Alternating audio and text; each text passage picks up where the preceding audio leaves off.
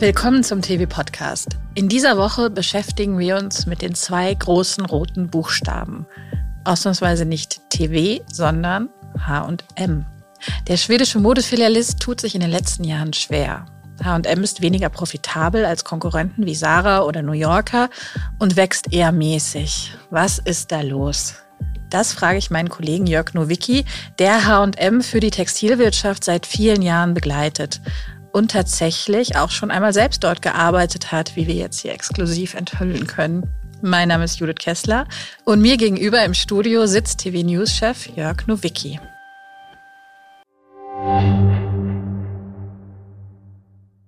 TV Tech Summit, der Digitalkongress der Fashionbranche am 17. April in Berlin.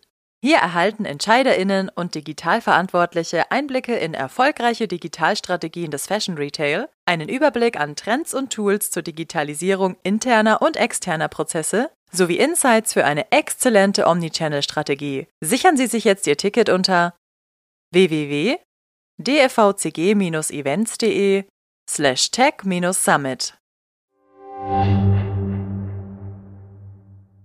Hallo Jörg, schön, dass du dir die Zeit nimmst. Hallo Judith, schön, dass wir hier sind. Danke. Jörg, sprechen wir als erstes über den Elephant in the Room. Du hast einmal selbst bei H&M gearbeitet. War das so eine Undercover Günter Wallraff Aktion von dir? Nein, nein, das ist sehr lange her und ich würde eher sagen, ich war jung und, und ich brauchte das Geld. Also das war in den 90ern zwischen Abitur und Ausbildung. Da habe ich tatsächlich mal in dieser Übergangszeit in einer H&M-Filiale zum allerersten Mal im Modehandel gejobbt, also so im Verkauf. Das war irgendwie echt ganz nett, hat Spaß gemacht. Natürlich damals für viel, also keine Ahnung, acht Mark war das, glaube ich, die Stunde.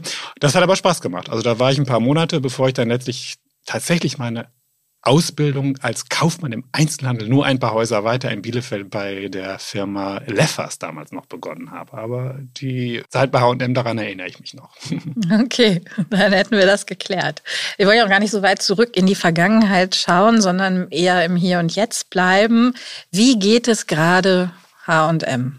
Also ich würde sagen, es geht so. Klar, H&M ist immer noch ein sehr großer, mächtiger und, und auch einigermaßen profitabler Konzern. Aber gemessen an dem, wo H&M herkommt, müsste man wohl eigentlich sagen, dass es nicht so gut geht. Der Konzern hat den Markt ja aber viele Jahre überrollt und extrem expandiert. Nicht nur in Deutschland, sondern ja auch weltweit. Irgendwann vor ein paar Jahren fing es dann aber an zu stocken. Man war unter anderem bei der Digitalisierung vielleicht etwas zu spät dran und die Hauptmarke H&M war auch etwas in die Jahre gekommen und hatte einen Schwung verloren. Die Marke H&M ist, obwohl ja mittlerweile weitere Brands wie, wie COS und In Other Stories das Portfolio bereichern, immer noch eigentlich die mit Abstand wichtigste Säule des Konzerns. Und die zu drehen ist natürlich extrem anspruchsvoll. Auch weil sie sich an so eine breite Zielgruppe richtet. Hinzu kam dann noch, naja, größerer Ärger für H&M in China, wo ein politisches Statement gegen Zwangsarbeit in der Provinz Xinjiang den Schweden auf die Füße gefallen ist und auch wirklich mit harten Boykotten bestraft wurde. On top natürlich dann auch die Multikrisen, die aber alle Unternehmen in den vergangenen Jahren getroffen haben. Also der Krieg in der Ukraine, wegen dem sich HM übrigens wie viele andere auch komplett vom russischen Markt verabschiedet hat. Inflation, Lieferkettenprobleme, Währungsturbulenzen und, und, und. Also die etwas angespannte Lage bei HM ist irgendwie eine Mischung aus internen und externen Faktoren, würde ich mal sagen. Also und natürlich nicht zu vergessen der große Shift in Richtung Online, der durch Corona natürlich nochmal forciert wurde. Der Konzern hat innerhalb von zwei Jahren fast 600 Läden geschlossen und wird das Filialnetz, also da gehe ich mal von aus, auch immer noch etwas weiter ausdünnen. Fakt ist, H&M war 2022 bei Umsatz und Ertrag auf jeden Fall immer noch hinter dem Vorkrisenjahr 2019 zurück und konnte nicht ausreichend wachsen. Gleichwohl hat aber CEO Helena Helmerson ambitionierte Ziele. Also bis 2030 soll der Umsatz verdoppelt werden und schon im nächsten Jahr sollen die Margen wieder zweistellig sein. Wie soll das denn gelingen?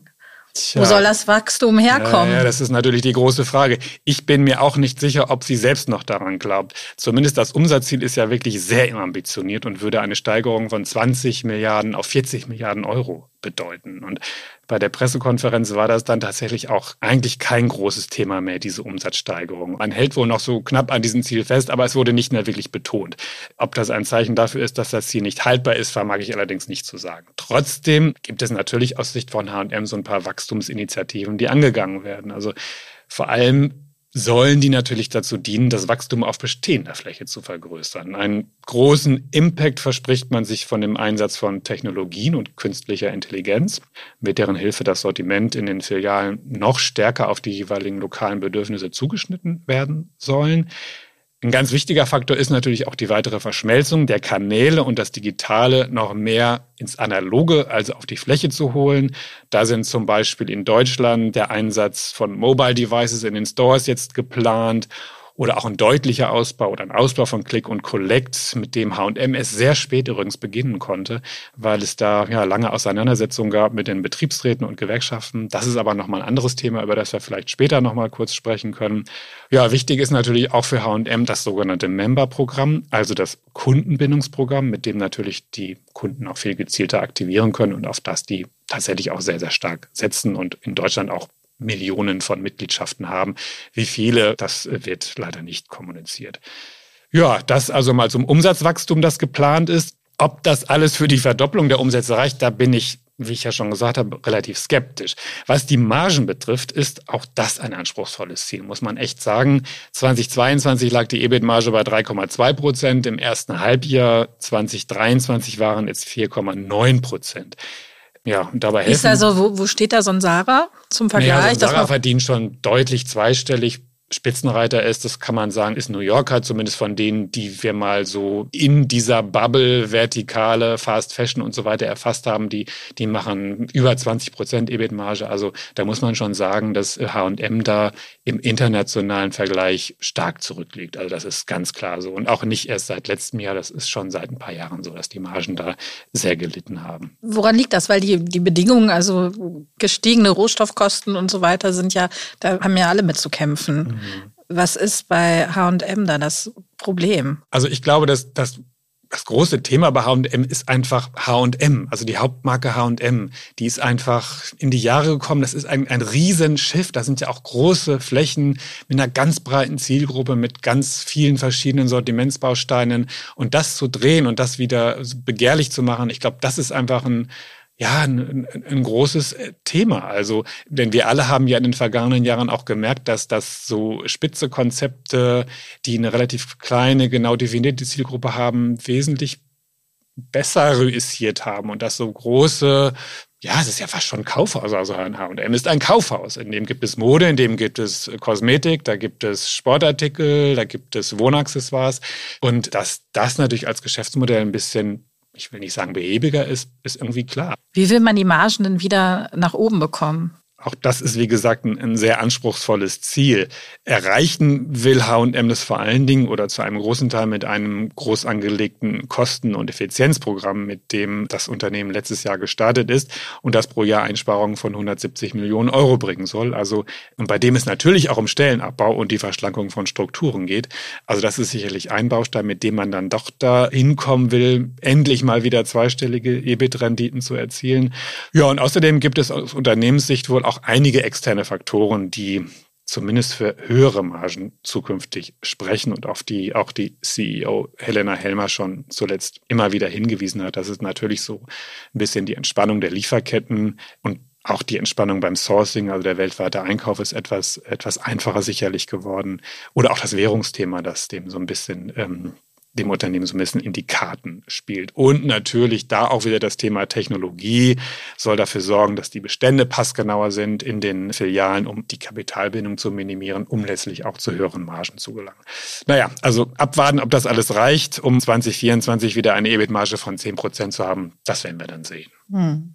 Du hast vorhin äh, die Segmente Beauty und Home angesprochen, die ja auch schon H&M wie zum Kaufhaus äh, werden lassen. Welche Rolle spielen denn diese Bereiche innerhalb der Wachstumsstrategie? Die spielen schon eine wichtige Rolle. Also diese arrondierenden Sortimente sind ganz klar ein Baustein, mit dem das Unternehmen sein Wachstum auch befeuern will. Also H&M haben wir ja vorhin schon gesagt, das ist ja längst nicht mehr nur Mode, sondern ja im Grunde so eine Art Lifestyle-Kaufhaus. Es gibt natürlich H&M Home, das gibt es ja schon etwas länger und dort auch zunehmend eigene Läden, die eröffnet werden, aber auch immer mehr Shop-in-Shops, die in den Filialen installiert werden. Letztes Jahr wurde die Sportlinie H&M Move groß gelauncht. Das ist ja das, was früher mal Sport war, heißt jetzt eben H&M Move. Wir haben mit einer recht wirklich coolen Kampagne, wie ich finde, mit Jane Fonda als Testimonial. Diese, diese alte Dame, das, das hat schon irgendwie was hergemacht. Und in diesem Jahr geht es bei denen wohl vor allen Dingen um H&M Beauty. Das gibt es auch schon länger, aber da gab es jetzt einen Relaunch. Es gibt äh, ein größeres Angebot in den Läden. Es wurde eine neue Eigenmarke lanciert. Und es wurden außerdem auch die ersten Flagship-Stores eröffnet. In Oslo befinden die sich zwei Stück an der Zahl. Und da will man jetzt also offensichtlich ein bisschen stärker einsteigen. Kommt so ein Beauty Store auch nach Deutschland? Ist das geplant? Also das habe ich natürlich gefragt. Das wird weder verneint noch bejaht. Das wird man dann sehen. Also offenbar ist da jetzt noch nichts konkret geplant, aber dass das Angebot in den Filialen gestärkt werden soll, ich denke, das ist irgendwie klar. Die Kernmarke steht unter Druck, die großen zwei roten Buchstaben, aber H&M hat ja auch einige andere Brands im Portfolio die heißen ja auch so die sogenannten Portfolio-Brands, COS, Arcade, Other Stories, Monkey und Co. Welche Rolle spielen die? Welche Bedeutung haben die? Eine zunehmend wichtige, das kann man schon sagen. Das haben auch die Zahlen im ersten Halbjahr bestätigt, die jetzt vor ein paar Wochen veröffentlicht wurden. Denn dort war deutlich zu sehen, dass sowohl COS als auch Arcade wirklich überproportional zulegen konnten. Die geben leider keine richtigen, konkreten Zahlen für ihre einzelnen Marken raus. Es gibt nur einen Gesamtumsatz und eine Gesamtmarge. Also das wird nicht aufgebrochen, aber es wurde explizit nochmal betont, dass diese beiden Brands äh, wirklich stark gewachsen sind, besonders halt auch COS. Und COS als Marke an sich ist ja auch selbst mittlerweile ein Milliardenbusiness. Also das wurde vor ein paar Jahren schon mal veröffentlicht, dass die die Milliardengrenze auch schon deutlich überschritten haben. Aber wie gesagt, konkrete Zahlen gibt es da nicht. Trotzdem ähm, ist das für die ein wichtiger Faktor für künftiges Wachstum. Man muss aber auch sagen, dass sie sich da auch immer mal wieder vergriffen haben mit den Marken unter ihren Portfolio-Brands. Also es wurde ja 2006 von einem anderen schwedischen Unternehmen wurden zwei Marken oder drei sogar übernommen, vor allen Dingen Weekday und Monkey. Cheap Monday wäre auch noch dabei, genau, das ist mittlerweile eingestellt, soll wohl wieder ein bisschen reaktiviert werden, um, um bei Weekday ins Sortiment gemischt zu werden. Aber das sind Konzepte, die sich echt schwer tun und wo sie auch, glaube ich, nicht so richtig mit vom Fleck gekommen sind in den vergangenen Jahren. Da hat man sich viel, viel mehr von versprochen. Und da ist auch die Expansion ins Stocken geraten. Die Monkey-Zentrale wurde sogar jetzt eingestellt und wurde mit Weekday zusammengelegt. Also ich glaube, da ist man nicht ganz so happy. Aber mit den eigenen, eigen erfundenen Labels wie COS and Other Stories, Arcade und so weiter ist man in, in Stockholm, glaube ich, wesentlich glücklicher. Ja, und alles in allem muss man aber trotzdem sagen, dass der Impact dieser Marken aufgrund ihres Volumens auf die Wachstumsstrategie dennoch relativ begrenzt ist. Denn also viel entscheidender ist einfach, die Hauptmarke H&M wieder auf Wachstumskurs zu bringen.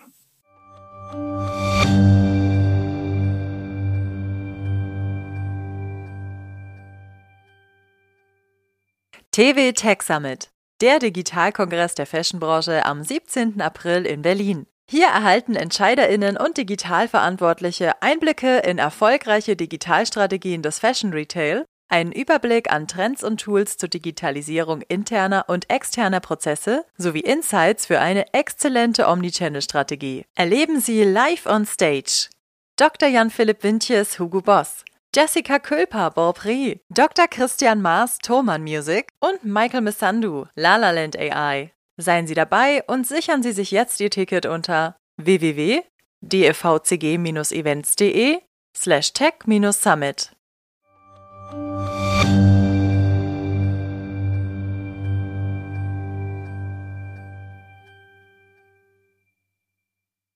Wie sieht's denn konkret im deutschen Markt aus? Also du warst kürzlich in der H&M-Zentrale in Hamburg. Das ist, glaube ich, einer der weltweit wichtigsten Standorte ja.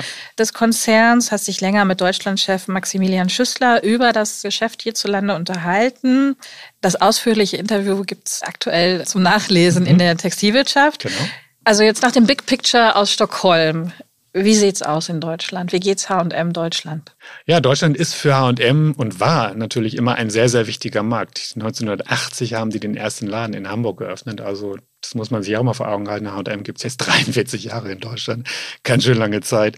Und jahrelang war das auch der wichtigste Markt für H&M. Das ist aber jetzt seit kurzem hat sich das etwas geändert. Also das sind jetzt die USA, die Deutschland da überholt haben. Aber klar, also drei Milliarden Jahresumsatz macht H&M immer noch in Deutschland. Das ist natürlich ein Schwergewicht für den Konzern, auf den da ganz genau geschaut wird. Allerdings muss man sagen, dass auch hierzulande H&M den Umsätzen von 2019 immer noch hinterherläuft. Also das haben sie noch nicht wieder reingeholt, noch nicht geschafft. Ja, und genau, in Hamburg habe ich mich mit Maximilian Schüssler getroffen. Der ist ja, also Hamburg ist, wie du ja schon gesagt hast, wirklich ein zentraler Standort für H&M, weil von dort aus mittlerweile seit ein paar Jahren auch die gesamte Region Central geleitet wird. Das ist eine Region, die zusammengefasst wurde, so eine Art Cluster, die mehrere Länder in Europa führt. Übrigens von Thorsten Mindermann, der ja zuvor Deutschlandchef war. Ja, und seit September vergangenen Jahres verantwortet nun Maximilian Schüssler die Geschäfte in Deutschland und darüber hinaus noch in den Niederlanden. Und ich habe ihn in Hamburg jetzt zum ersten Mal getroffen und kennengelernt. Die Büros sind ja mitten in Hamburg, also wirklich in der Spitalerstraße, in der Haupteinkaufsmeile, direkt über dem H&M Flagship Store. Und da sind die auf zwei Etagen, 400 Leute arbeiten da. Also ähm, ja, ganz interessanter und wichtiger Standort natürlich für H&M. Mhm. Und was ist Maximilian Schüssler für ein Typ? Was ist das für ein Typ? Nett, ruhig, besonnen, smart, war ganz in Schwarz angezogen.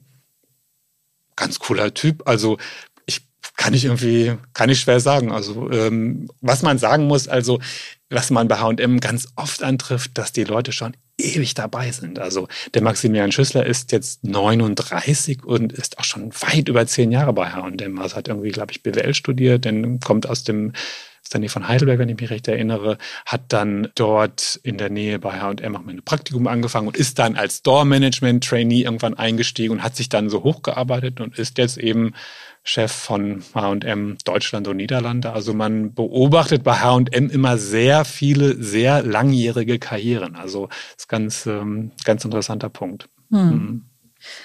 Du hast eben gesagt, weltweit bereinigt H&M sein Filialnetz. Wie sieht das in Deutschland aus?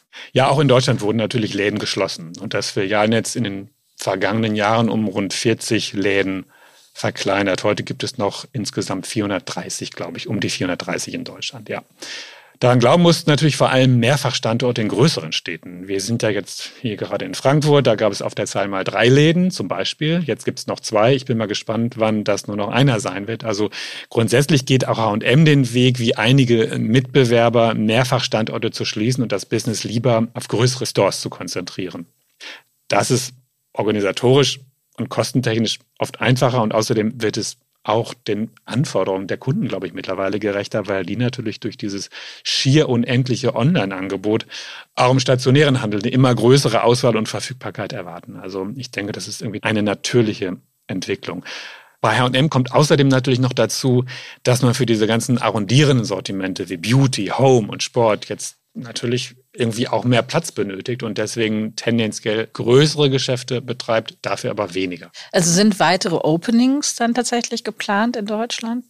Also Eröffnungen in größerem Stil sind sicherlich nicht geplant. Das hat auch Herr Schüssler verneint. Natürlich gucken die immer mal wieder nach neuen Standorten und so weiter. Aber bei 430 Läden gibt es ja auch nicht mehr so wirklich viele weiße Flecken in Deutschland, muss man ehrlicherweise sagen. Da geht es eher um Optimierungen und Standortverlagerungen. Es gibt aber doch zwei bedeutendere Öffnungen, die jetzt demnächst noch stattfinden, denen man im Unternehmen natürlich auch entgegenfiebert. Erstens ist einer der größten Läden überhaupt von H&M in München geplant, in der Kaufinger Straße. Da hat sich H&M einen ähm, Standort gesichert, den ehemals New Yorker und Esprit zusammen bespielt haben. Da werden jetzt die Flächen zusammengelegt. Da wird ein mega, äh, also ein ziemlich großer Laden wird da draus. Der sollte eigentlich dieses Jahr schon eröffnen steht aber nicht ganz fest, ähm, könnte auch 2024 wohl werden, wie ich gehört habe. Hängt von verschiedenen Faktoren natürlich wie immer ab. Und dann gibt es. Wie groß ist der? Wenn du sagst, sie haben zwei. Mm, also ich glaube, der wird so über, also weit über 3000 Quadratmeter wird der haben. Das ist schon, ich meine, wenn man sich überlegt, dass vorher ein großer Esprit-Laden und ein großer mm. äh, New Yorker-Laden da drin waren, dann ist das schon eine Ansage. Also ich weiß auch, dass es zum Beispiel für New Yorker nicht ganz so lustig war, weil die jetzt nämlich keinen Laden im Moment in München in der Top-Lage haben. Also da hat H&M schon irgendwie da haben sie so einen kleinen Kuh gelandet und sich einen großen Standort gesichert, weil ja München auch immer noch ein sehr begehrter Standort ist. Ne? Das muss man schon so sagen. Der zweite größere Laden ist dann in Hamburg geplant, auch 2024. Da wird ja im Moment so ungefähr eine Milliarde Euro in der Hafen City verbaut, in diese neue Westfield Megamall, die entsteht mit allen Pipapo Hotels, Yachtterminal und so weiter. Bräuninger. Oder Kreuzfahrtterminal Bräuninger, genau, die große Sarah. Hamburger. Sarah, größter Laden überhaupt. Sarah Inditex mit mehreren neuen Konzepten dort vor Ort. Also das wird schon eine Kracheröffnung und da will natürlich auch H&M mit dabei sein. Und da haben, haben die ganz klar auch einen größeren Store angemietet. Das mhm. kommt dann voraussichtlich nächstes Jahr. Du hast es vorhin schon mal angedeutet. Also was den deutschen Markt für H&M als Konzern, ja, ich sag mal herausfordernd macht, ist, dass H&M es hierzulande mit einer relativ starken Gewerkschaft zu tun hat. Und es gibt einen speziellen Digitalisierungstarifvertrag zwischen H&M mhm. und Verdi, mhm. der geschlossen wurde. Was steckt denn dahinter? Ja, tatsächlich ist das Thema H&M und Betriebsrat, Gesamtbetriebsrat, Schrägstrich, Gewerkschaften ein besonderes Thema, kann man so sagen. Also H&M ist da jetzt, wie ich vorhin schon sagte, seit über 40 Jahren in Deutschland und einer der wenigen originär tarifgebundenen größeren Modehändler in Deutschland. Das muss man auch mal dazu sagen. Das heißt, der Einfluss der Arbeitnehmervertreter ist natürlich groß. Ist ja auch klar, wenn so ein Unternehmen so lange am Markt ist, dann bilden sich Betriebsräte, dann wird natürlich das Thema Mitbestimmung durchdringt natürlich so ein Unternehmen immer, immer stärker als Unternehmen, die vielleicht noch nicht so lange am, am Start sind. Und das führt natürlich auch immer wieder zu Hackeleien. Also das ist ganz klar. H&M zum Beispiel ist erst viel später als manche Mitbewerber mit bestimmten digitalen Omnichannel-Aktivitäten gestartet. Während der Corona-Krise gab es zum Beispiel kaum Click und Collect oder das kam erst ganz schwer ins Rollen, weil einfach die Arbeitnehmervertreter das, ich will nicht sagen gesperrt haben, aber da konnte man keine Vereinbarung untereinander finden und genau Was waren denn da die Befürchtungen von Arbeitnehmerseite? Naja, in, in so einem Tarifvertrag ist dann ja auch festgelegt, wer welche Arbeiten zu verrichten hat und so weiter und das ist ja jetzt eine ganz neue Arbeit, also durch die Digitalisierung entstehen ja auch ganz neue Aufgaben, Tätigkeitsbereiche auf der Fläche. Und da hat halt der Gesamtbetriebsrat und die Gewerkschaften haben darauf gedrängt, dass das auch mal sozusagen in einen richtigen Rahmen gegossen werden muss, damit man weiß, äh, was für Tätigkeiten im Store anfallen, wer die zu erledigen hat, wie die vergütet werden und so weiter. Also das ist am Ende auch ein sehr bürokratisches Ding natürlich, aber darauf wurde halt gedrängt und deswegen war H&M zum Beispiel beim Thema Click und Collect in der Pandemie, glaube ich, nicht so gut unterwegs wie viele andere auch, weil es da immer wieder zu, ja, zu Blockaden auch gab. Also demzufolge hat also Verdi und die Gewerkschaften haben H&M seit Jahren dazu gedrängt, einen Digitalisierungstarifvertrag abzuschließen, um halt genau diesen ganzen neuen, modernen, digitalen Arbeitswelten einen rechtlichen Rahmen auch zu geben, in dem halt definiert ist, wie die Mitarbeiter bei dem Thema Digitalisierung und Omnichannel mitzunehmen sind. Das ist natürlich einerseits vor dem Hintergrund der sich vereinenden Arbeitswelt ein ganz verständliches Anliegen, hat aber auch H&M, muss man so sagen, in seiner Entwicklung immer mal wieder gehemmt. Nun gut, jetzt ist das nach jahrelangem Hin und Her, äh, wie gesagt, erledigt. Es gibt seit letztem Jahr diesen Vertrag Verlag, einer der ersten in der Branche überhaupt. Und ja, Maximilian Schüssler hat natürlich in unserem Gespräch betont, dass er sich damit ähm, sehr zufrieden zeigt und dass die glauben, dass es auch ein Wettbewerbsvorteil ist, dass sie jetzt diesen Vertrag dort haben. Ob er das letztlich zähneknirschen tut oder ob er das wirklich ehrlich meint, das vermag ich nicht zu sagen. Also nach außen hin wird es jedenfalls als Erfolg verkauft. Hm, hm. Ja. Und wo steht H&M Deutschland jetzt innerhalb der Digitalisierung? Also wenn du sagst, Sie haben am Anfang Click and Collect, war schwierig. Haben Sie das jetzt aufgeholt? Also wie bewertest du da mhm, die, mm, den Status ja, quo? Die sind natürlich dabei. Also Herr Schüssler hat auch gesagt, dass Sie dass sie im Laufe des Jahres so Mobile Devices auf die Fläche bringen wollen um die Kanäle noch mehr zu verknüpfen. Also ein wichtiger Punkt war auch nochmal in dem Gespräch, das fand ich ganz interessant, dass bei allem bei allem immer das Thema Omnichannel bei denen an erster Stelle steht. Also die sind zum Beispiel echt happy, dass jetzt das wieder, dass sie dieses große Filialnetz haben. Also, weil das natürlich für die Verknüpfung der Kanäle auch ganz, ganz wesentlich ist. Ganz klar ist Digitalisierung und Online ein wichtiger, wichtiger Bestandteil. Aber letztlich wird so dieses Zusammenspiel da immer mehr betont. Und dass sie da jetzt versuchen, das Digitale immer mehr in das Analoge zu bringen, ist sicherlich ein plausibler und auch wichtiger, vernünftiger Ansatz.